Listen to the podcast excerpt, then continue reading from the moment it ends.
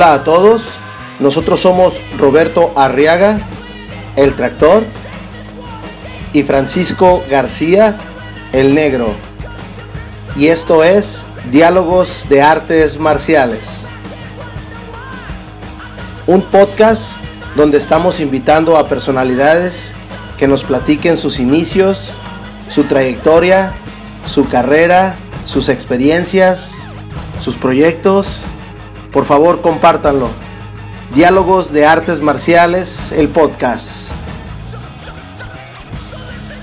Los invitamos a todos a escuchar este podcast de MMA con Luis Gutiérrez. Cada semana información sobre todo lo que está pasando en las artes marciales mixtas, el kickboxing, el boxeo y todos los deportes de contacto desde Hermosillo, Sonora para el mundo. Muchísimas gracias y nos vemos pronto.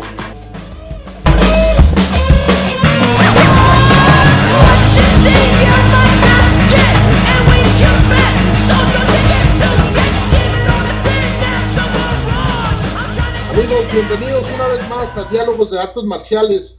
Hoy tenemos la oportunidad de entrevistar a uno de los grandes de Chuck Norris History, nuestro amigo Javier García, cinto negro, octavo grado, máster, octavo grado. Francisco, ¿cómo estás?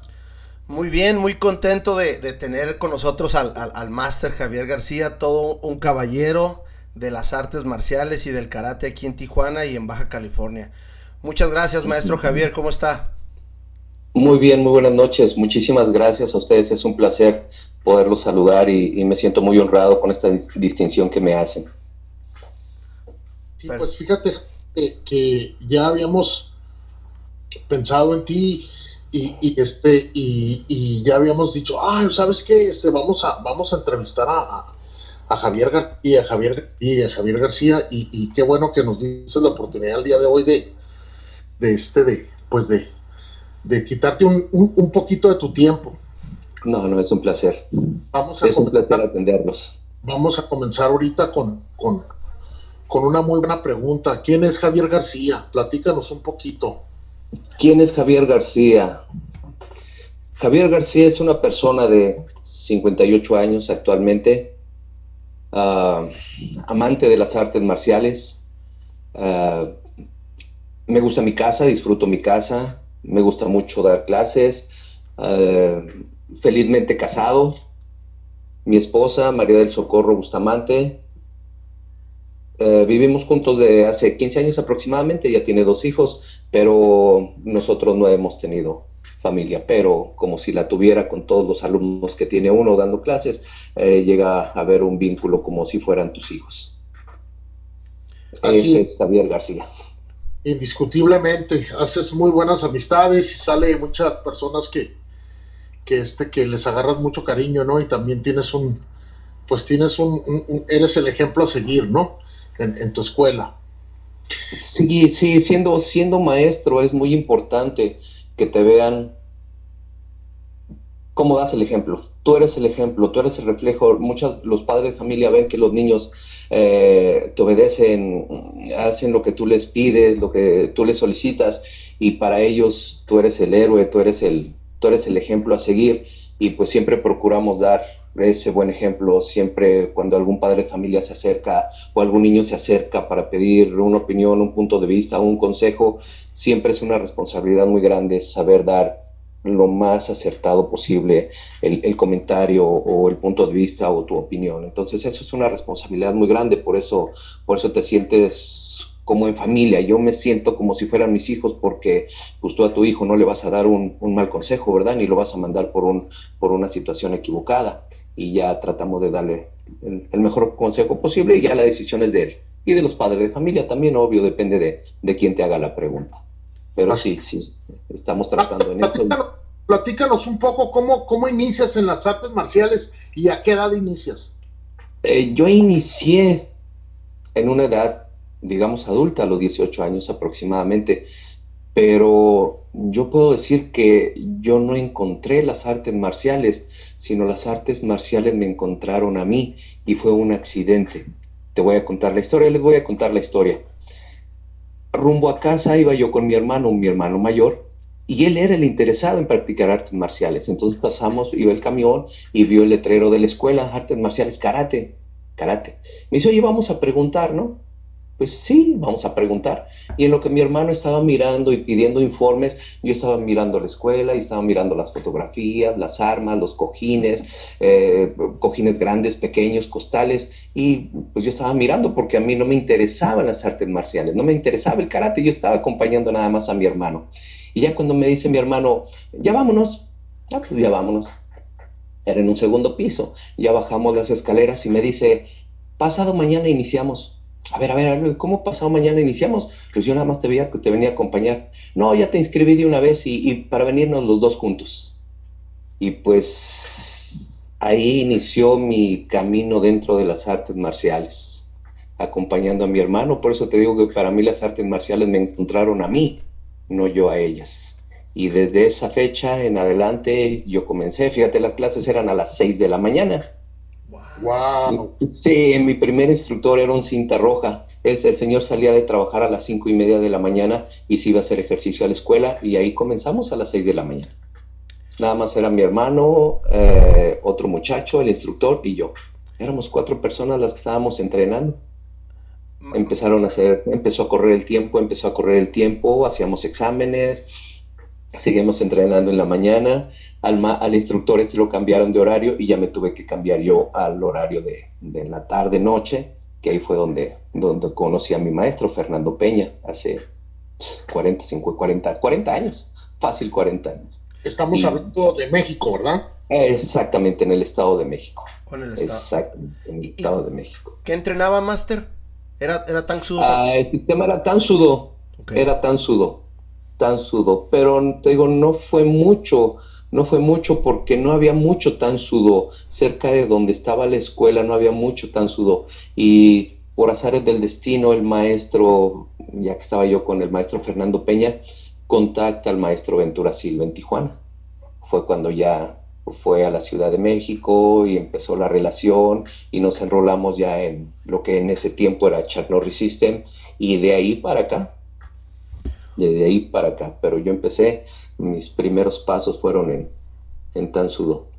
Que era, no era un tan sudo tradicional, porque tengo que el maestro no tenía mucho, mucho respaldo por parte de su maestro y andaba, andaba divagando un poquito él dentro de las artes marciales, pero pues tú llegas y con los ojos cerrados no sabes absolutamente nada y pues, pues no sabes qué sistema, qué estilo, qué maestro, qué formas, qué nada, nada, absolutamente nada. Así comenzamos. Entonces, ¿el cinto negro lo realizas en, en, en, el Estado de México o ya aquí en No, no, no, no. La relación del maestro Ventura Silva empezó a ir un año, dos años, creo que fueron como dos años que estuvimos en contacto con él. Y por consecuencia nos invitaba a venir a Tijuana, a venir a entrenar. Y sí venimos el maestro y un grupito de tres alumnos más, venimos aquí a Tijuana por el 85 aproximadamente, a competir a un torneo, de los primeros, bueno, de los torneos que a mí me tocó venir, el primero aquí en la Prepa Lázaro Cárdenas, cuando se hacían los torneos en la Lázaro Cárdenas. Pero nosotros, yo venía de cinta roja. Después, al año siguiente, es cuando se realiza el primer mundial de OEAM, que se organizaba aquí en el auditorio, ¿lo recuerdan? Sí, sí, sí. Ahí fueron, sí. Eh, eh, el maestro y un servidor venimos al primer torneo mundial de artes marciales aquí en Tijuana. Entonces, pues, yo digo que fue suerte o vayan ustedes que fue a saber, pero los dos primeros torneos a los cuales yo vine al Mundial, dentro de mi categoría como cinta roja en sistemas fuertes, eh, tuve la suerte de ganar primer lugar. Y ya para el tercer año, ya para el tercer año del Mundial, para el Mundial número 3, ya mi maestro no quiso venir. Empezaron políticas, problemas, y yo me vine. Dije, bueno Javier, vamos a ver qué tan bueno eres o esos dos años anteriores fue pura casualidad que ganaste el primer lugar. Y aparte de eso, yo venía también aquí a Tijuana a realizar mi último examen de cinta roja. Entonces, yo venía, yo venía por 15 días. Y esos 15 días todavía no se vencen, todavía no se acaban, todavía no terminan. ¿Cómo, cómo Tengo aproximadamente 38, 40 años aquí viviendo en Tijuana. Perfecto. Yo venía por 15 días. Okay. A, competir en el mundial, en el tercer mundial de artes marciales de OEAM y hacer mi examen para el último grado de roja. Ok. Y ya de ahí me quedé. Y todavía no se acaban mis 15 días. son, los, son los 15 días más largos de su vida, ¿no? Más largos, efectivamente, Francisco. Así es. Y sí, el... negro lo haces aquí con, con, con el Master Ventura. Claro que sí, claro que sí. Ya este tuve la gran suerte y la oportunidad de que me acogiera en el seno familiar. Eh, y, claro que sí, aquí hice mi, pues mi preparación, aquí hice mi, mi examen para cinta negra el 12 de marzo del, de 1900, del lejano 1988. Hice mi examen para primer grado dentro de la federación. Wow. Entonces quiere decir que tienes bastantes anécdotas con el Gran Master Ventura Silva, ¿no?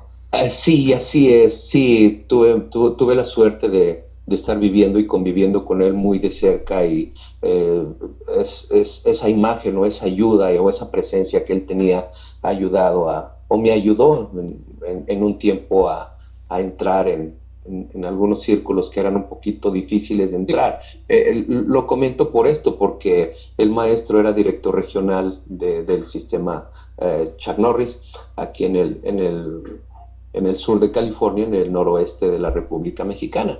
Y en el, pues, el maestro Norris lo invitaba a él en, varias sesiones a, entrenar con él, entonces tuve la suerte de, de ir a su casa del maestro Norris a entrenar personalmente con él gracias al maestro Ventura Silva. ¿Quién fue para ti, quién fue para ti el gran maestro Ventura Silva? Ah, el maestro Ventura Silva fue la persona que me abrió las puertas de Tijuana. Fue la persona que me abrió las puertas de su casa y de su familia. Cuando yo vengo a los 24 años, me recibió en su casa su esposa y sus hijas me recibieron, su esposa me recibió como si fuera yo su hijo mayor y sus hijas me recibieron como si fuera yo su hermano. Entonces, tengo muchas cosas muy buenas que decir de él y mucho que agradecerle a él. Perfecto, perfecto. sí, fue la persona que me dio la oportunidad de empezar a dar clases aquí en Tijuana. Una de las preguntas que me hacías era, ¿quién te, quién te apoyó, quién te motivó? Él fue el que me ayudó, él fue el que me motivó, él quien, fue el que me inspiró para, para empezar a dar clases. Yo por mi cuenta abrir mi propia escuela, él me apoyó en ese sentido. Yo daba clases ahí en la escuela de él, en la calle, en la 5 de mayo. En la 5 de mayo, ahí empecé yo a dar clases. Yo era cinta roja y era yo un manojo de nervios porque un chilango en Tijuana dando clases y había cintas negras, segundos grados, y yo siendo cinta roja, eh, primer grado, les daba clases a ellos. Entonces, más o menos para que se den una idea cómo estaba la presión y cómo estaban los nervios en un servidor. Master, Master Javier habla también de Chuck Norris. Para, para usted, ¿quién es Chuck Norris y cómo se han apoyado con él? Oh, Chuck Norris es una persona increíble, es la persona más humilde que tú te puedas imaginar. Es la persona que si tú le permites o si tú le dices, maestro, unas palabras, él se voltea y con toda la humildad te responde, sí, claro que sí, ¿en qué te puedo ayudar? ¿Qué te sirve? ¿Qué necesitas? ¿Qué te ayudo? Entonces, es una persona el tamaño que tiene es el tamaño de humildad que tiene también. Es una persona muy humilde y muy sencilla, sumamente sencilla, sumamente sencilla. Ha creado una federación a nivel mundial y increíble, increíble y constantemente renovándose y constantemente trayendo eh, lo más lo más actual y lo más moderno en entrenamientos, en, técnicas, en, trabajo físico, en trabajo, inclusive en trabajo de oficinas, porque se, dan seminarios de, de, cómo manejar tu escuela de negocios eh, dentro de la federación. Entonces es una persona con una visión de trabajo muy, muy amplia y un conocimiento increíble he tenido la oportunidad, como les repito, de, estar en su casa en Ventura, California, y, que me ha invitado también a su casa en, Houston, a Houston, a su casa, en, a su rancho en Houston, también entrenando con él en su, en su gimnasio privado. Entonces, es una persona, uff, hay tantas cosas que pudiera yo decir de él, pero a lo mejor no nos alcanza el tiempo. en, una, en una convención en el mes de julio, eh, nosotros bajamos un servidor y, y varios alumnos bajamos la escalera y estábamos platicando nosotros ahí de, de, la cena, de los premios, del torneo, de la convención, de todo lo que habíamos aprendido y él viene bajando las escaleras con su séquito de maestros y amigos y conocidos y su... Entonces nos mira, me mira y me dice, Javier, ¿cómo estás, maestro? Muy bien, muy buenas, muy buenas tardes. Este, vamos a hacer un trabajo en la Ciudad de México. Maestro, es un honor y va a ser un placer eh, una pequeña convención en México. Claro que sí. Le digo, maestro, un pequeño detalle. Dime, Javier, ¿qué te puedo ayudar? Fíjese que en la Ciudad de México hay mucha gente que no habla inglés y pues les va a costar un poquito de trabajo y no te apures, no te apures, Javier.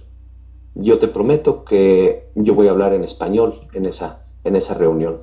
Y pues nadie sabía ese pequeño comentario. Entonces cuando llega, hace la presentación y se sube todo al estrado y lo nombran a él, y pues cuál va siendo mi sorpresa que empieza a dar todo el discurso de bienvenida y todo el saludo en español y él no habla español.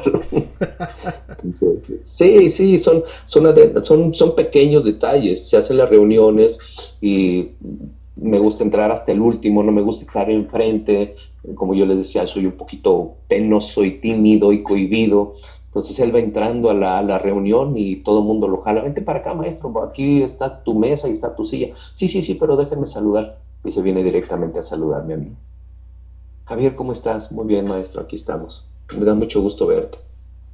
Muchas gracias, maestro. Aquí estamos apoyando a la federación. Gracias. A ver, déjame pasar a comenzar la junta. Adelante, maestro. Lo que no se me olvida, y eso queda grabado en el corazón y en la mente, es en esa convención que se hizo en México, el Camino Real que está enfrente del Aeropuerto Internacional de la Ciudad de México. Es el Camino Real, se hizo una pequeña convención se hizo una cena de gala, se hace una cena de gala en Las Vegas y también se quiso, se, emuló ese, evento y también se hizo la cena de gala. Yo invité a toda mi familia, hermanos, primos, sobrinos, eh, cuñados, cuñadas, a todo mundo invité a, esa cena de gala. Mi papá está enfermo, entonces me dice mi papá, oye Javier, llévame al baño, ¿sí? Sí, ¿cómo no? Lo llevo al baño y cuando voy al baño viene el maestro Norris con su esposa. Y lo primero que hace el maestro es se adelanta, me saluda, le presento a mi papá y le llama a su esposa, ven, mira, es el papá del maestro Javier García. Lo saluda, ¿dónde vas Javier? ¿Se te ofrece algo? No, mi papá se va a lavar las manos. Ya vamos a comenzar, te esperamos para que, para dar inicio a la ceremonia. Gracias maestro. Le digo a mi papá, le digo, jefe, jefe, mueble porque me están esperando. Va al baño, se lava las manos, hace lo que tiene que hacer y regresamos. Nos sentamos en la mesa y antes de iniciar todo, antes de iniciar todo, se levanta, viene a mi mesa y de uno por uno estuvo saludando a todos mis invitados. De uno por uno. Mi papá, mi mamá, mi hermano, mi otro hermano, mi otra hermana, mi cuñado, mi otra cuñada, mi primo, mi sobrino, mesa por mesa. Pero no nada más eso, Después de ahí, yo llevaba mi grupo, llevaba mis alumnos. Éramos cinco mesas las que teníamos, cinco mesas. Mesa, mesa por mesa y silla por silla, parientes, amigos, alumnos de un servidor, los estuvo saludando de mano, de uno por uno, de uno por uno, pero no nada más él, su esposa. Una vez que terminó de saludar a todos mis invitados, tanto alumnos como, como padre de familia y familia, va y se siente en su mesa. A, nadie más, a nadie más saludó. Ahí, ahí fue donde yo quedé sorprendido de, su humildad y dije, ah, caray, creo que, creo que hay algo de estimación hacia un servidor. Fue la única mesa que saludó, a la única familia que saludó, a todos ellos. Claro, y, habla de la sencillez del maestro, ¿no? De, de tomarse ese, ese pequeñito detalle que, que, pues como menciona maestro, es, eran varios. Sí, sí, así es. Éramos, éramos varios los maestros que estábamos ahí con nuestros respectivos equipos de trabajo y, y para mí fue un, no sé, no sé cómo te puedo decir, un orgullo, eh, un, un, logro, una satisfacción de que no nada más a mí me saludó, a toda mi familia, a toda mi familia, a todos mis alumnos y a todos los padres de familia de mis alumnos. Fue a, las únicas mesas que saludó. Y de ahí en fuera se sentó y estamos hablando de que eran, éramos alrededor de 400, 500 personas en esa convención. Entonces, todavía recuerdo y se me enchina la piel. Master, Master Javier, regresándonos un poquito acá a Tijuana. Usted, claro que sí. Usted comenta que, que acá hace su cinto negro y, y, me imagino que eran, eh, dice, los 88, los 90. Había, había mucho auge acá en las artes marciales con los Lima Lamas, con los... Uh, ¿Qué más había? Había otros tipos de Tang Sudo, había Karate Do. ¿Cómo eran esos tiempos y las competencias para la gente que no, que no vivimos eso a los principios de los noventas? Ay, eran unas competencias. No, no, no quiero disminuir la calidad ni, ni, la técnica de estas competencias, ¿no? Para nada, antes al contrario. Eh, el karate ha evolucionado, pero eran más, eran más rudas, eran más aguerridas, ah, ¿no? sé cómo, eran más aguerridas, era más, era más luchar por, por demostrar no que eras el mejor, no que eras el más bueno, sino que te habías preparado para eso. No quiere decir que, que ahora no se preparen para un torneo. Claro que sí se preparan. Claro que sí se preparan, como que antes le tenías más amor a la, camiseta, como que antes disfrutabas más la competencia, como que antes era la competencia un poquito más tradicional, sí, más, más fuerte, más dura, más ruda. Eh, cuando antes no había tanto equipo de pelea como hay ahora, antes eh, cuando comenzamos el, había equipo de pelea, pónganse su equipo de pelea, tu concha y tu protector bucal, párale de contar. Era todo tu equipo de pelea. Ya cuando tu situación económica estaba un poquito más solvente, empezaban a usar guantes y ya empezaron los zapatos y empezaron los cascos, pero antes era a mano limpia, y concha y tu protector bucal y párale de contar. Entonces no eran obligatorios, Master. ¿Perdón? ¿No eran obligatorios en ese tiempo? No, no eran tan obligatorios. No, no eran tan obligatorios. No, ahorita sí ya están siendo más obligatorios. Por eso, por eso yo pienso, y esa es mi, mi, mi, manera de pensar o, o, mi visión, de que habemos muchos maestros, de los viejos maestros y de los más viejos maestros, que estamos tan lesionados. Rodillas, tobillos, muñecas, hombros, cinturas, caderas, eh, de todo. ¿Por qué? Porque antes te caías o te lastimabas y pues ahí ponte hielito cuando mucho. Y ahora no, bueno, al menos yo, yo, yo voy a hablar por mí, no voy a hablar por los demás. Ahora un niño se lastima y a ver, ven, déjame revisarte. A ver, paro la clase y a ver, déjame revisarte eh, está bien, eh, no, no está bien, mejor siéntate y, ¿sabes qué, señora? Eh, llévemelo a este lugar, por favor. Tengo algunos conocidos, padre de familia y contactos, tú sabes, dentro de esto te empiezas a, lesionar y empiezas a buscar un masajista, un terapeuta, un fisioterapeuta y empiezas a conocer y empiezas a ver, ¿sabe qué? Llévelo con fulano de tal y que me tomen una radiografía, por favor. Ahora te preocupas más por la gente, al menos yo, yo, me preocupo más por mis alumnos. Obvio, ¿vas a pelear? Sí. A las mujeres, tu equipo de protección completo. No, que lo siento, tu equipo de protección completo. Los niños, tu equipo de protección completo. Para que no lleguen tan lesionados. Si es que alguno de ellos llega a hacer una carrera como maestro dentro de las artes marciales, que no llegue tan lesionado ni tan lastimado como un servidor. Ah, Eran más rudos los torneos. Sí, definitivamente, ¿no? y y muchas de las veces el fervor de, de estar ahí dentro, aunque estés lastimado, pues te ponías una venda y sí, sí, sí, la adrenalina, esa adrenalina que te mueve, esa, esa sangre que se te prende y, y, a mí me ha tocado, a mí me ha tocado, a mi alumno lo veo y, ¿sabes qué? No, no, tú ya no puedes pelear. Maestro, pero es que yo sí puedo, no, no vas a poder pelear, pero eh, soy tu maestro, me obedeces no vas a poder pelear. Y quiero que llames a tu caso, que te vayas ahorita y que te tomes una radiografía. Una vez que ya se le calma la sangre, se tranquiliza, va al día siguiente me dice, profe, me fracturé el dedo. Yo, ¿qué tal si te hubiera yo dejado pelear? No, sí, maestro, muchísimas gracias. Entonces, al momento, eh, la sangre, la adrenalina, no mides muchas consecuencias. Y más si son personas adultas. Sí, que muchas veces son los que pierden más el control y, y hey, hey, párele de contar Maestro, pero es que sí puedo. Sí, pero si te lesionas más, mañana no vas a ir a trabajar. Y si no vas a trabajar, no va a haber dinero en tu casa. Así de que, hasta ahí párale. No está bien, maestro.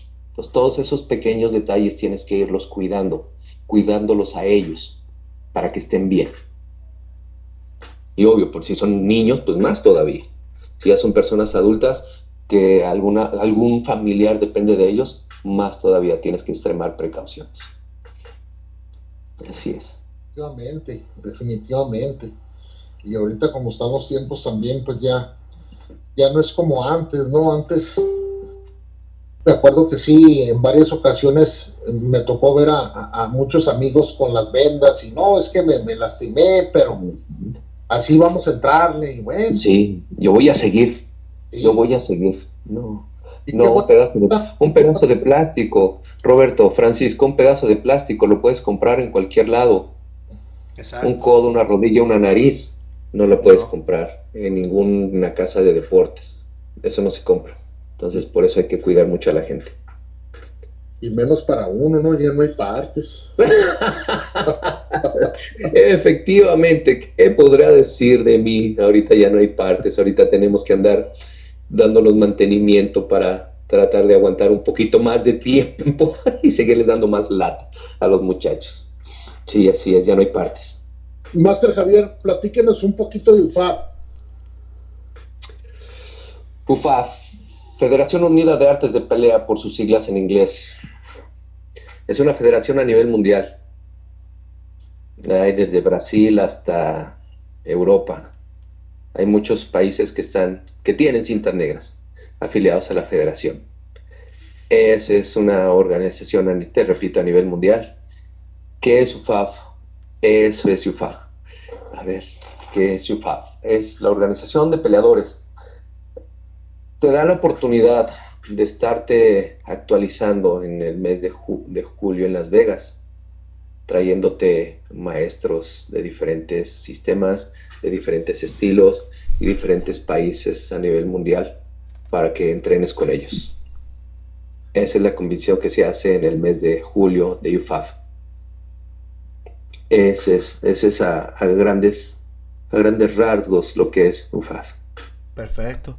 Maestro, nos platicaba hace ratito que, que el gran máster Ventura Silva lo ayuda a abrir su escuela, pero sí. ¿usted cómo decide, voy a abrir mi escuela, dónde la va a abrir? Eh, ¿Ya tenía sus alumnos? ¿Cómo, cómo, toma, cómo toma esa decisión? No, él en pensamientos de expandirse, ¿sí? Ah, Yo estaba dando clases ahí en la, en la 5 de mayo, en la escuela que estaba ubicada en la 5 de mayo. Eh, él tenía ya sus horarios establecidos y me dio oportunidad de abrir una clase. Eh, empecé a dar clases ahí. Yo creo que ha de haber visto algo en mí que dijo, Javier, eh, ¿qué le parece si abrimos una escuela? Pues claro que sí, y usted la maneja. Es mucha responsabilidad. No, no, no, no, no. Cualquier cosa yo lo apoyo. Ok. Entonces estuvieron haciendo algunos pininos en Otay, en otros, en otras casas, en otros, pero bien, bien, bien formal, escuela, bien abierta. Fue aquí en La Libertad.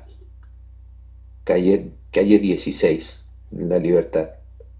Ahí fue donde ya un servidor empezó a estar al frente de, de la escuela bien formal, con clases y todo. Bien, bien, bien, bien.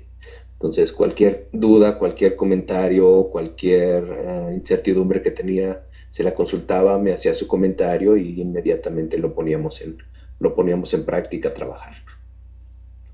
Así es. Ahí fue, libertad.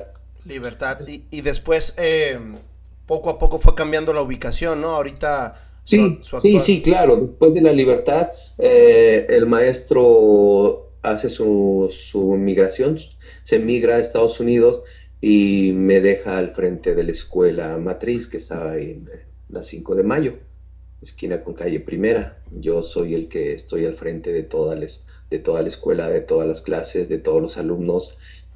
Y de ahí se empiezan a meter algunos compañeros a ayudarme con las clases, empiezo a tener un poquito de tiempo y se ve la oportunidad de abrir una escuela en la colonia obrera, para allá por el canal 12, atrás de las antenas, en la colonia obrera, ahí se hace la otra escuela, ahí duré aproximadamente como 10 años, más o menos, 8 o 10 años dando clases, ya, pero ya nada más tenía yo una clase aquí en, en el centro, en la calle primera pero ya me cambié prácticamente para allá, para, para la obrera.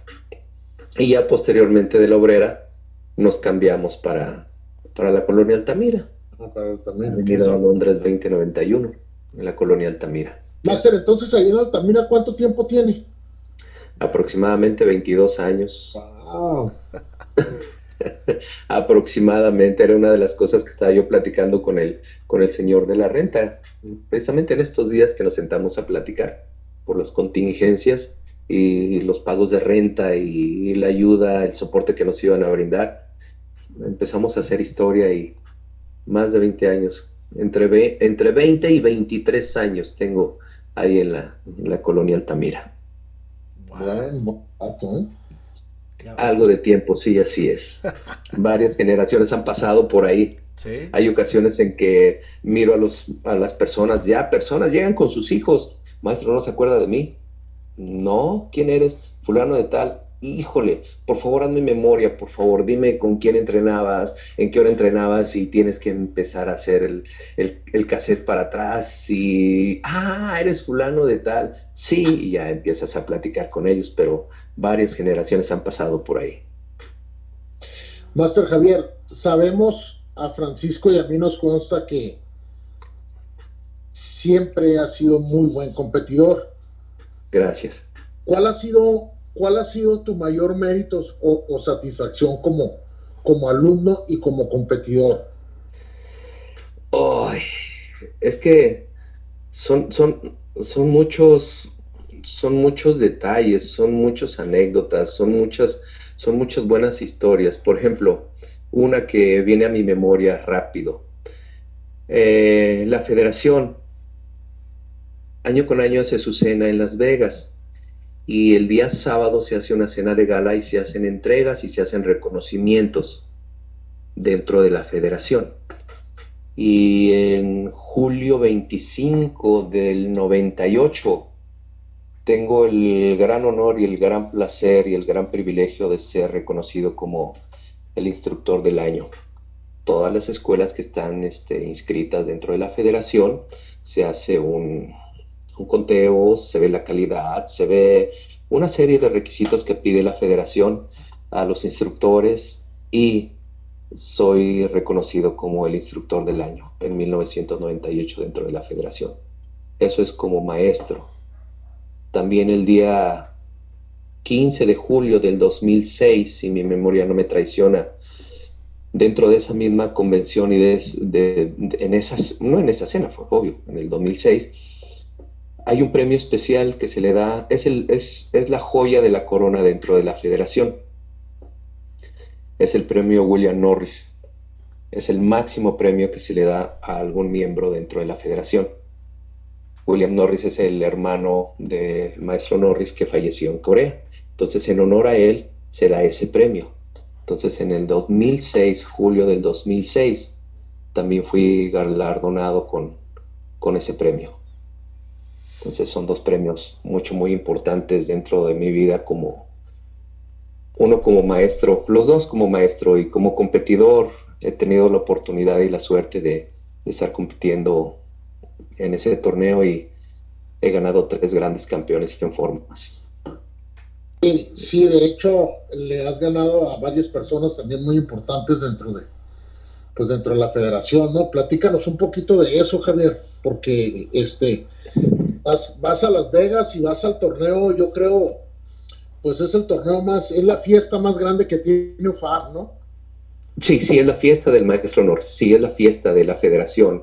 Eh, todo el mundo espera eh, esas fechas de julio para, para reunirnos ahí en Las Vegas y, y se cierra la convención con, con ese torneo y, y pues es únicamente, es única y exclusivamente puro miembro de la federación.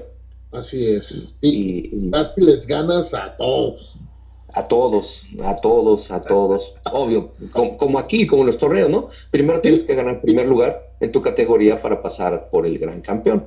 Entonces he tenido la, he tenido la suerte, bendito sea Dios, de, de estar compitiendo por, por México, porque somos poquitos los que vamos de México a, a representarlo, a la federación y y ahorita tenemos un excelente estatus dentro de la federación como competidores tanto en formas como en pelea. Y, hay, muy buenos ejemplos.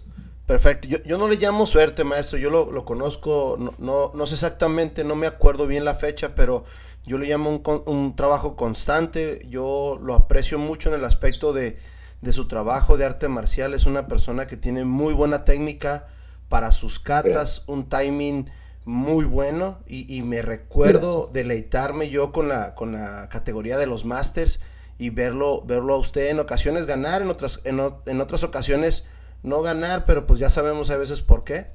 Eh, sí. este, pero, pero sí, sí, esa, esa, esa técnica habla de su trabajo y no de suerte. Yo, yo, así, yo así lo pongo, ¿no? Eh, sí, muchísimas gracias. Nos, nos platicaba ahorita, maestro, sobre su trabajo como competidor y sus, sus, este, sus premios. Ahora platíquenos cuál ha sido uno de los mejores premios que ha obtenido usted como maestro, como, como ya llevar a sus alumnos o ser el coach. Yo tengo el privilegio de, de usted no definitivamente ser mi coach, pero siempre me apoyaba, siempre en cualquier pelea. Yo me quedaba viendo como muy poca gente te da ese consejo, ese Francisco, eh, usa tu mano de atrás, Francisco, tu pierna de enfrente. Y era, era, era hasta cierto punto agradable ver que, que no traíamos el mismo parche, pero usted tiene esa, esa actitud y ese, y ese, pues esa, esa visión de ayudar a los demás.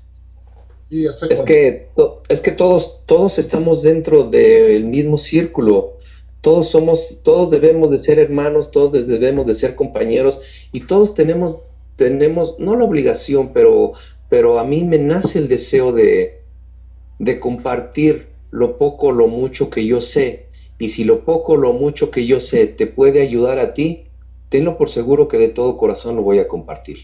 Si yo puedo ayudar a mejorar en algo tu trabajo, cuenta conmigo y muchas veces sin que me lo pidan, sin que me lo pidan, ando, ando vertiendo mi punto de vista y mi opinión. Sí, he tenido la oportunidad en ese sentido, sí, de, de coachar, de, de, hablar con la gente, pero sobre todo yo le doy las gracias a personas como tú, que como tú lo acabas de decir, de que no tenemos el mismo uniforme, no tenemos el mismo parche, no representamos absolutamente los mismos intereses, más que el deportivo, que tú me hayas permitido, yo te agradezco a ti, que tú me hayas permitido el escucharme. Otra persona voltea y dice, ¿tú quién eres? Tú no eres mi estilo, ¿por qué me estás coachando? Mas sin embargo ahí se ve lo noble de, de tu acción, el desinterés de mi parte. ¿Sí? Ah, maestro, muchas gracias. Sí, voy a escucharlo y voy a tratar de hacer lo que él me dice, porque los que son peleadores saben que cuando están dentro del ring ni escuchan ni ven, ni oyen, ni nada. Pero hay personas que sí tienen ese oído para escuchar, pero hay otros que no lo, sí escuchan, pero no lo hacen. Entonces, si, si en alguna ocasión yo llegué a coacharte y consideras que lo que yo te dije te sirvió, gracias a ti por haberme escuchado. Claro, claro. Gracias. Gracias a ti por permitirme compartir lo poco, lo mucho que yo sé contigo. Y si te benefició, qué bueno. Y si fue punto malo, ahí discúlpame. le echo la, le echo la te distrajiste. No fue mi intención. No, fue mi intención distraerte. le echo la culpa de que perdí, maestro, ¿no? sí. Maestro, maestro, master, master Javier, tiene muy buenos alumnos. Platíquenos una, una buena anécdota que usted tenga como, como maestro, como instructor, como coach, como usted lo quiera nombrar, de, su, de su, este, pues de su gimnasio, de su escuela. De un alumno, de un alumno, eh, se llama Eduardo Carrión. En, en Las Vegas, en Las Vegas, este, en, en la misma cena, se, se da la entrega, nada más que se hace la entrega de gran campeón el junior, menores de 17 años y en adultos. Entonces, eh, mi alumno había estado peleando constantemente por los primeros lugares, por los primeros lugares, y cuando en ese año se gana el competidor junior del año, por consecuencia, pues comparto su alegría, su deseo, entonces llegamos aquí a Tijuana lo voy a entregar a su casa, eh, le, entregamos la placa, eh, los papás felices, bla, bla, bla, bla, maestro, muchas gracias. Y cuál va siendo mi sorpresa que a la siguiente clase llegan los padres de familia, llega el alumno y me dice, maestro, este es de usted, pum, me da su placa de gran campeón juniors.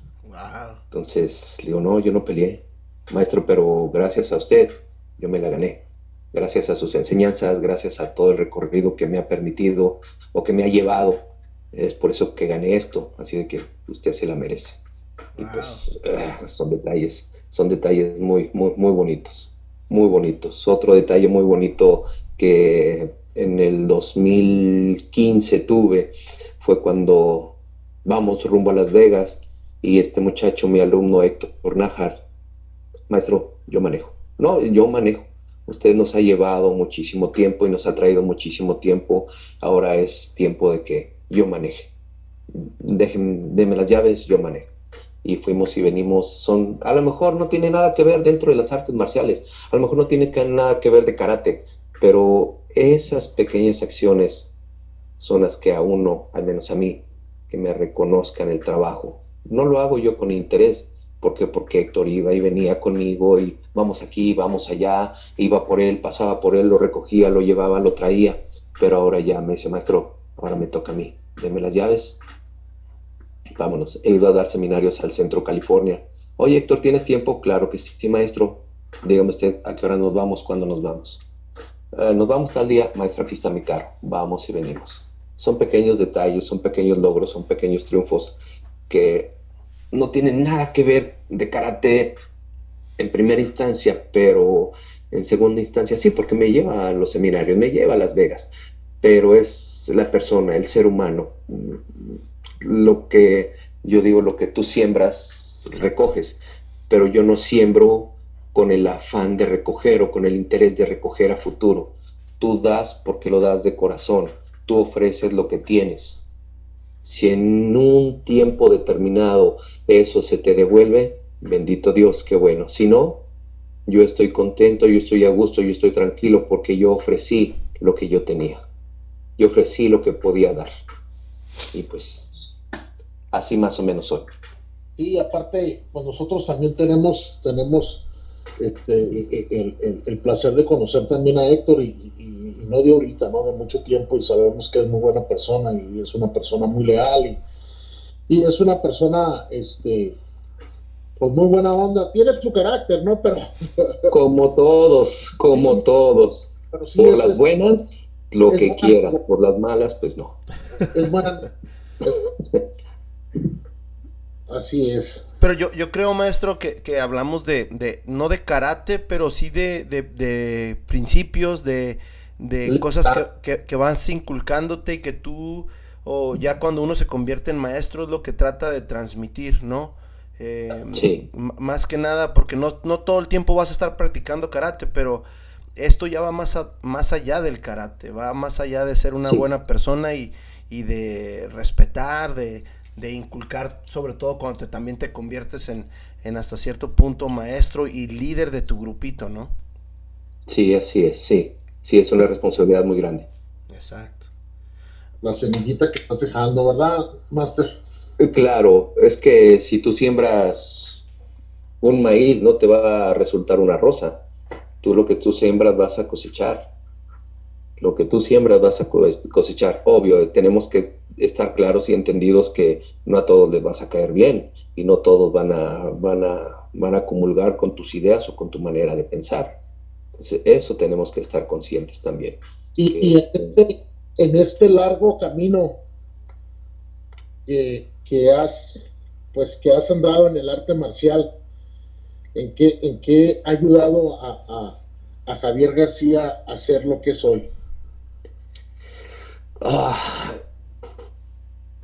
Fíjate que los alumnos te ayudan muchísimo a ser lo que eres, a ser más tolerante, a tener más paciencia, adaptarte, a entender que los tiempos de ahora no son los tiempos de hace 10, 12, 15 años cuando nosotros éramos alumnos. Anteriormente el maestro te decía 20 lagartijas y no tenías que chistar, 20 lagartijas, pa, Ahora tú volteas y le dices a, tu alumno 20 lagartijas y lo primero que te dice es, ¿por qué? Si hice lo que, si hice lo que, lo que me dijeron. Entonces tienes que tener unas bases muy sólidas y firmes para explicarles con bases. Es por esto y por esto y por esto y por esto. Por eso tienes que hacer esto. Ah, ok, muy bien. Entonces, eso es. Hay gente que es, tiene un carácter muy fuerte y a mí me ayuda a ser más tolerante, a ser más paciente y tratar de poderle ayudar a que me entienda mi manera de ver las artes marciales. En eso me ayudan ellos. Yo de ellos aprendo y cada alumno nuevo que llega es volver a aprender a compartir las artes marciales con los alumnos. Eso es, entonces, por eso me agrada cuando llega nueva gente, cuando llegan nuevos niños, nuevos adolescentes, nuevos adultos, porque hay que volver a comenzar a aprender. Y ellos son los mejores maestros, porque tienes que aprender de ellos, tienes que adaptarte a ellos. Y eso te hace que crezcas más. En todos sentidos, cómo explicar, cómo poner el ejemplo, cómo guiarlo, cómo hablarle, cómo manejarlo. Entonces ellos te hacen una buena persona. Entonces gracias a ellos considero yo que soy quien soy por todos y cada uno de ellos que han pasado por, por mis manos o por mis gritos. esos gritos que, esos gritos que después los estamos extrañando, ¿no? Ahorita con, la situación. Definitivamente, sí, sí. Eh, puedo contar una anécdota. Yo mando, les comento, yo mando, mando el trabajo en video y me, y me mandan, me mandan sus videos y aquí en casa está la oficina y tengo un cuaderno para una escuela, para otra escuela y para la otra escuela. Entonces depende del alumno que me venga, es el, el cuaderno que abro y apunto todos los detalles y le hablo por teléfono. Y me cuenta la mamá, maestro, ¿qué pasó señora? Diga, ¿cómo está? Muy bien, fíjese que mi hijo se sorprendió cuando empezó a verlo a usted y empezó a ver a los demás compañeros que estaban en la clase. Y cuando le pongo el video en la televisión, lo primero que hace es saludarlo, y le grita, hola maestro, me da mucho gusto verlo. Y ya le explico a mi hijo, hey, es un video, no está en vivo. Ay, mamá, yo pensé que era el maestro en vivo. Sí, ahorita, ahorita ha cambiado, ha cambiado mucho la, enseñanza, pero, pero uno le busca, ¿no, maestro? Uno le busca cómo, cómo ir, ir, ir adaptándose. Usted comentó ahorita la, la, palabra clave ahorita, o te adaptas o evolucionas y, y hay que seguirle, ¿no? Sí, tienes que buscarle la manera como llegar a ellos de la mejor manera posible. Y, y ustedes lo saben bien, ah, tienes un grupo de 10 niños y no a los 10 niños les puedes hablar igual. A un niño le gritas, a otro le das una palmada en el hombro y a otro le exiges y a otro le pones cara de enojado y al otro le dices, estuvo muy bien aunque haya sido el más malo de la clase. Entonces tienes que, tienes que aprender primero de ellos, quiénes son, cómo son, qué es lo que tienen para poder trabajar con ellos. No todos son iguales, no todos son iguales. Por eso te decía yo hace ratito, cada alumno que llega es el volver a aprender. ¿De qué manera voy a compartir lo que yo sé contigo? Para el mayor beneficio tuyo, no mío. Perfecto. Así lo veo. No, sí, sí, qué bonita forma de, verlo. Master Javier, después de, de, estar en esos 18 años, cuando usted se, se, se involucra o las artes marciales se involucran con usted, hasta, hasta ahorita la fecha, ¿qué es lo mejor que saca usted de las artes marciales? De, del Tang Sudo, de la patada, del golpe. ¿Qué es lo mejor que saca? Hay muchas cosas positivas que sacar. Hay muchas cosas positivas. El reconocimiento de la gente. El respeto de la gente. De la gente como alumno. El respeto como padre de familia y esos alumnos que se convirtieron padres ahora te llevan a sus hijos y te siguen mostrando el mismo respeto. Pero respeto se tiene que ganar. Se tiene que trabajar para eso. No porque eres cinta negra, muchos, muchos, muchos muchachos me dicen, maestro, usted cinta negra de aquí para allá, de aquí para acá es uno de nosotros, más sin embargo, de la raya de la escuela. Entras a la escuela y tú usted es el maestro, pero de aquí para acá usted se gana todavía ese nombre de maestro. No, Leo, yo soy de aquí para acá. Yo soy como tú, tengo dos piernas, dos manos, me gusta la fiesta, me gusta los, postres, me gusta la música. Sí, maestro, pero, pero es muy diferente. Usted se gana, usted se gana ese, ese, ese derecho. No, le digo, y perdón, pero hay ocasiones en que les tienes que jalar las orejas aún fuera de la escuela. Y yo les digo, si me lo permites, no tengo yo ningún grado, pero estamos fuera de la escuela y somos dos personas adultas, estás cometiendo un error en esto y en esto y en esto. Y si tú consideras que me pasé, dime maestro, no se meta o Javier, no te metas, es mi vida. Y hasta ahorita, nadie me ha dicho eso. Nadie me ha dicho eso. Nadie. Entonces es lo que te has ganado es lo que te has ganado. Los padres de familia llegan y te dicen, eh, maestro, por favor, eh, no quiere comer. Eh, una anécdota rápido, había un niño que estaba muy enfermo, lo lleva a su mamá al hospital y le dice el doctor, lo tenemos que inyectar. El niño tenía como ocho años. El doctor, la enfermera, la mamá no lo podían controlar. Así, no lo podían controlar.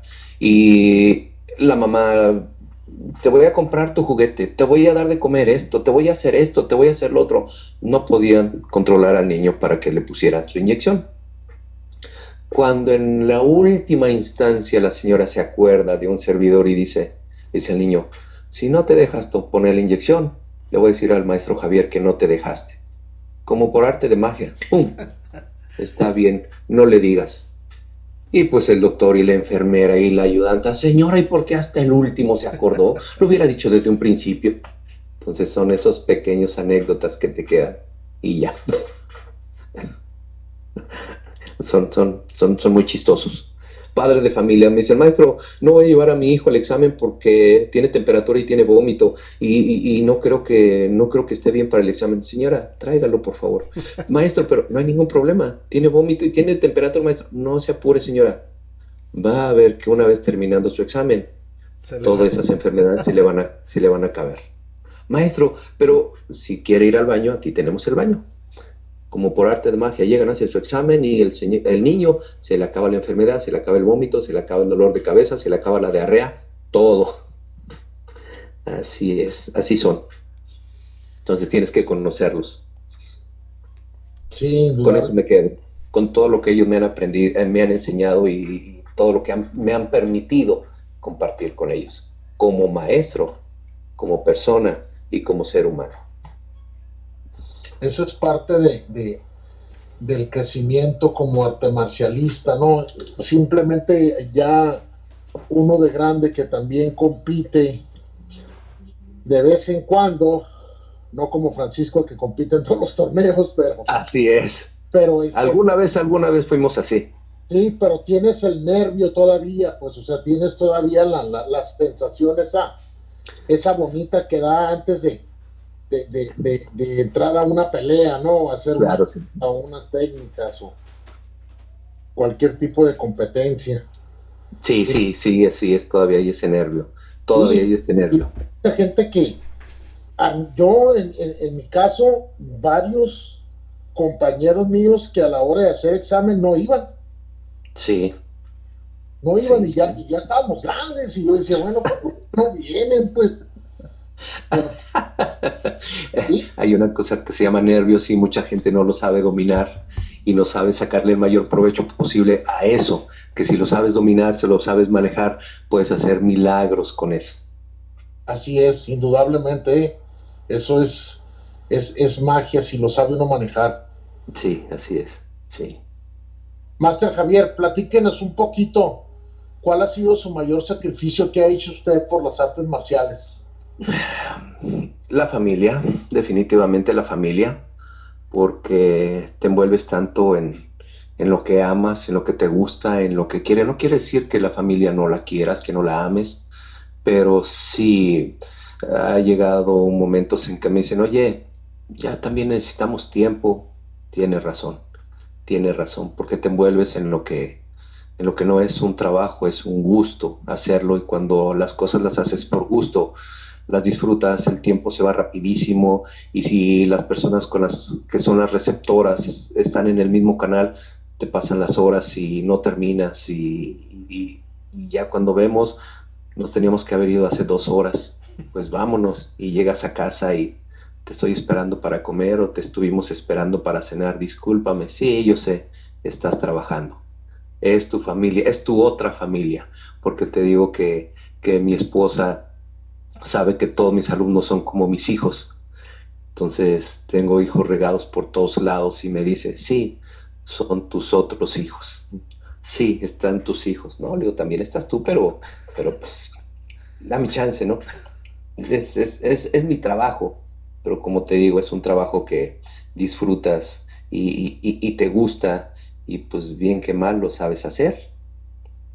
Entonces, eso pienso yo que sería el, el mayor de los sacrificios que, que, este, que he tenido que hacer por las artes marciales el venirme para acá, la familia, venirme para acá, estar aquí y con la familia que, que te dije, bendito sea Dios, abre la casa, abre la familia, pero es una familia ajena, no es el seno familiar. Pero afortunadamente tenemos la oportunidad de estar con ellos, con la familia real, con tus raíces año con año y pasar las fiestas más tradicionales, Navidad, Año Nuevo con ellos, llenarte de ellos para regresar y emprender nuevamente el año a todo vapor con ellos. Qué bueno. Pero la familia, sí. Ese, podría yo decir. Y me imagino que más de uno de mis compañeros maestros, ese es uno de los de los mayores problemas que tiene la familia al enfrentarse o al conocer o al tener como esposo a un practicante de artes marciales o a un maestro que tiene una academia, una escuela o gimnasio de karate. Sí, maestros comprometidos, ¿no? Sí, definitivamente, con lo que hacen, con lo que les gusta, con lo que se divierten, con lo que aprenden. Le digo yo a los muchachos, nunca, nunca, que nunca se les acabe el hambre de aprender, el hambre de conocer, el hambre de, de, de, sacar nuevos conocimientos. Un servidor a los 58 años todavía... Eh, eh, hago el ridículo, pero me defiendo. Eh, estoy trabajando un poquito de Krav Maga, de Comando Crack Maga aquí en, aquí en Tijuana, en la colonia Altamira, y en la escuela de un servidor. Está el, el maestro, el representante a nivel nacional de, de Comando Crack Maga, es el octavo nivel de Crack Maga, y estoy tomando clases con él. Entonces, a lo que puedo, a lo que mi cuerpo me permite, eh, ahí estamos. Es el ejemplo. Volvemos al ejemplo, ¿no? Sí que no se les acabe, que no se les acabe el hambre de conocer, el hambre de aprender. Eh, las artes marciales están evolucionando constantemente. No quiere decir que, se que, hayan descubierto el hilo negro, pero sí están evolucionando las artes marciales. Sí están evolucionando y eso es lo que les digo yo, que nunca se les acabe el hambre de conocimiento, el hambre de querer aprender porque si ustedes me piden a mí de comer, yo tengo como su maestro la obligación de darles de comer, de darles conocimientos. Entonces yo también constantemente tengo que estarme evaluando y tengo que estar checándome y tengo que estar aprendiendo cosas nuevas para poderles dar de comer conocimientos a mis alumnos. Master Javier, ¿qué, qué, qué o cómo encuentra esa motivación para, para seguirle? Ah, porque una cosa en lo que te gusta, en lo que te gusta, en, en, en, en lo que haces. En, eh, tengo, tengo problemas en mi columna, tengo problemas en mi cadera, tengo problemas en mi hombro. Entonces, le digo al maestro, dame cinco minutos, ¿no? Quiero soltarme, quiero aprender. Sí, maestro, ¿cómo no? Y comienzas con los cinco minutos y ya cuando te das cuenta, ya terminó la clase y estamos hablando de nueve y media de la noche y ay, pero al día siguiente no te puedes mover y tienes que levantarte a dar clase y compartir lo que aprendiste en esa clase, el ir a, enseñarles, ¿saben qué muchachos? Aprendí esto, miren qué les parece, vamos a hacer esta técnica así y, este desarme de cuchillo así, yo lo aprendí así y le podemos meter esto otro. En, en, el, en el hambre de, de seguir aprendiendo, en el hambre de compartir lo que uno sabe porque cuando uno entregue cuentas y cuelgue uno la cinta, se van a llevar uno los conocimientos. Yo no soy de eso, yo quiero que los conocimientos que yo tengo los sepan todos mis alumnos. Y lo que yo sé saben ellos. Lo que yo trabajo saben ellos, lo que yo aprendo saben ellos. Y te digo, termina la clase y al día siguiente ya estoy, miren, eh, trabajamos desarme de cuchillo y, o desarme de pistola y el maestro lo hizo así, así, así, yo lo aprendí así, así. Y después del cuchillo o después de la pistola, del, del quite, podemos hacer esto y vámonos.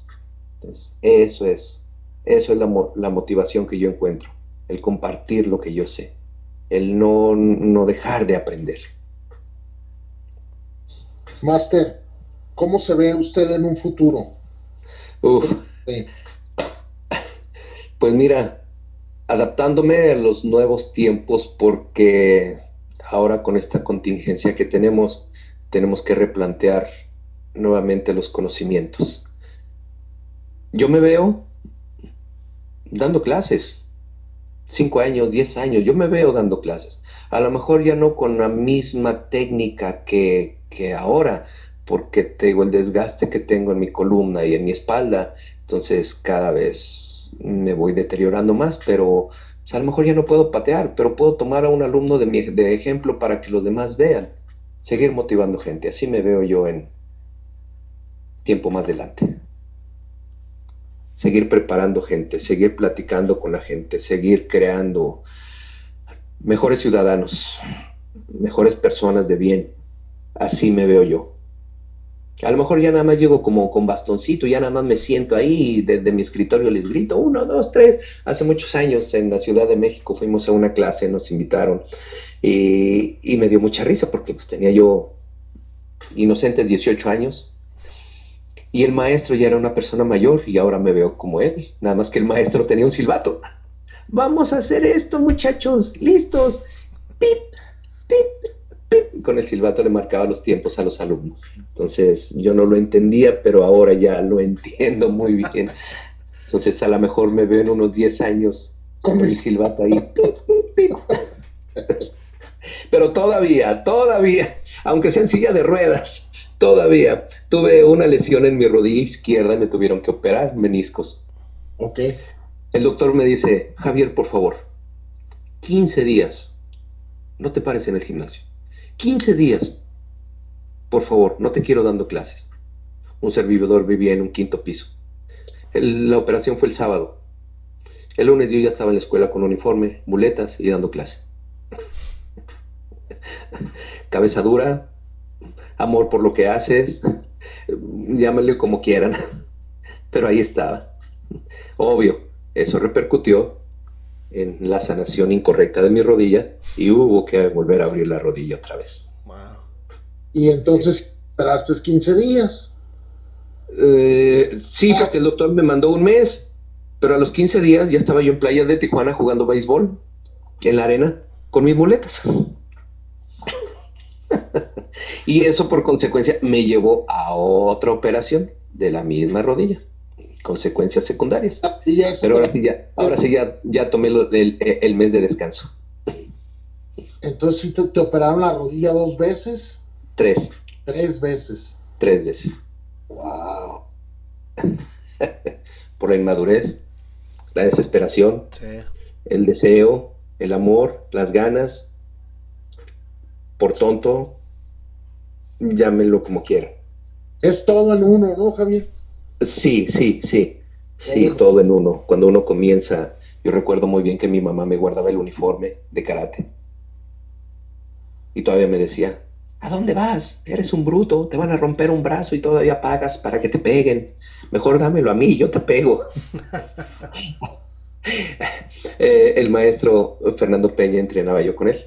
Eh, era mi pareja, yo era cinta, cinta blanca, era cinta amarilla y entrenaba yo con el maestro porque era muy poquita la clase y nada más pues, me agarraba a mí de pareja.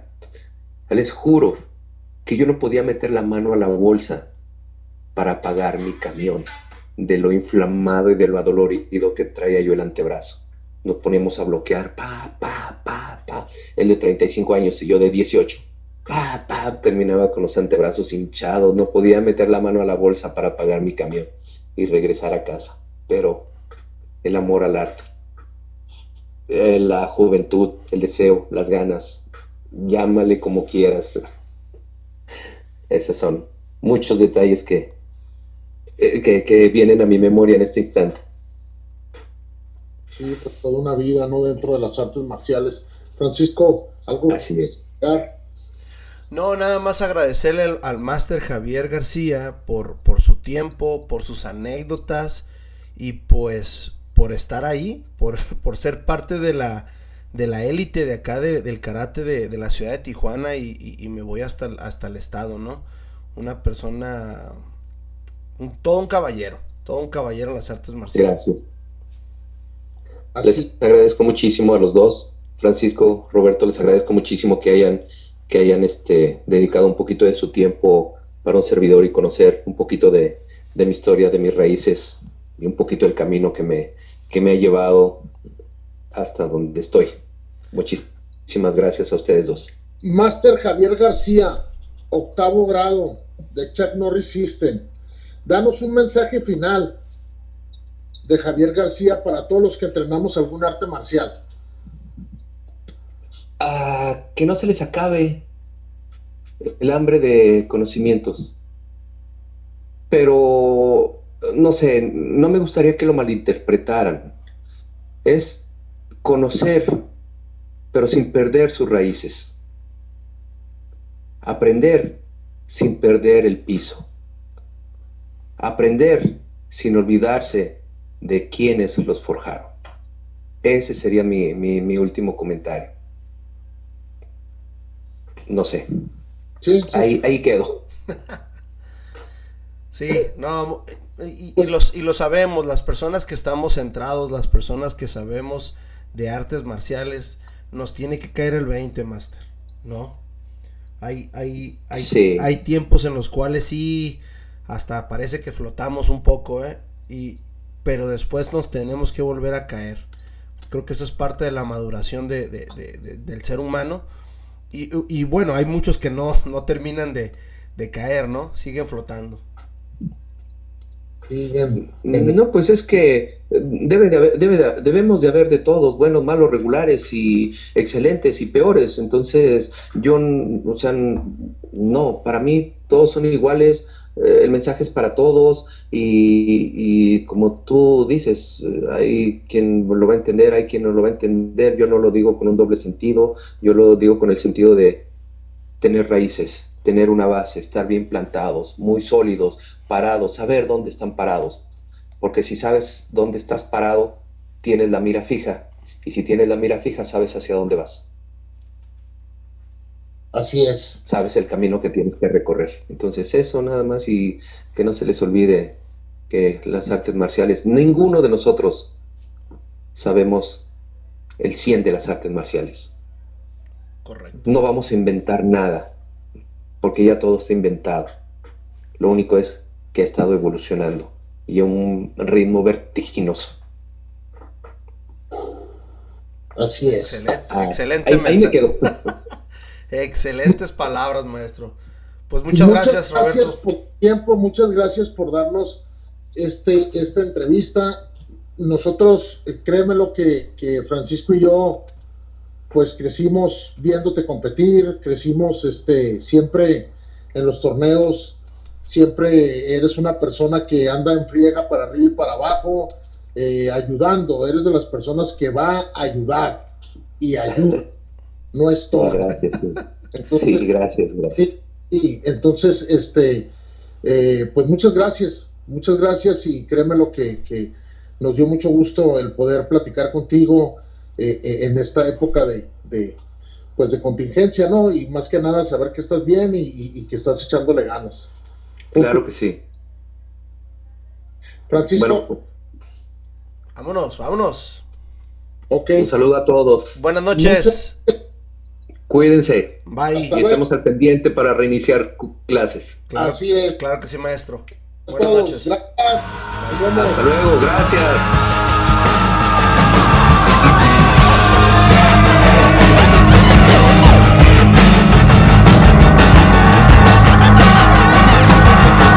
Muchísimas gracias por haber escuchado este episodio.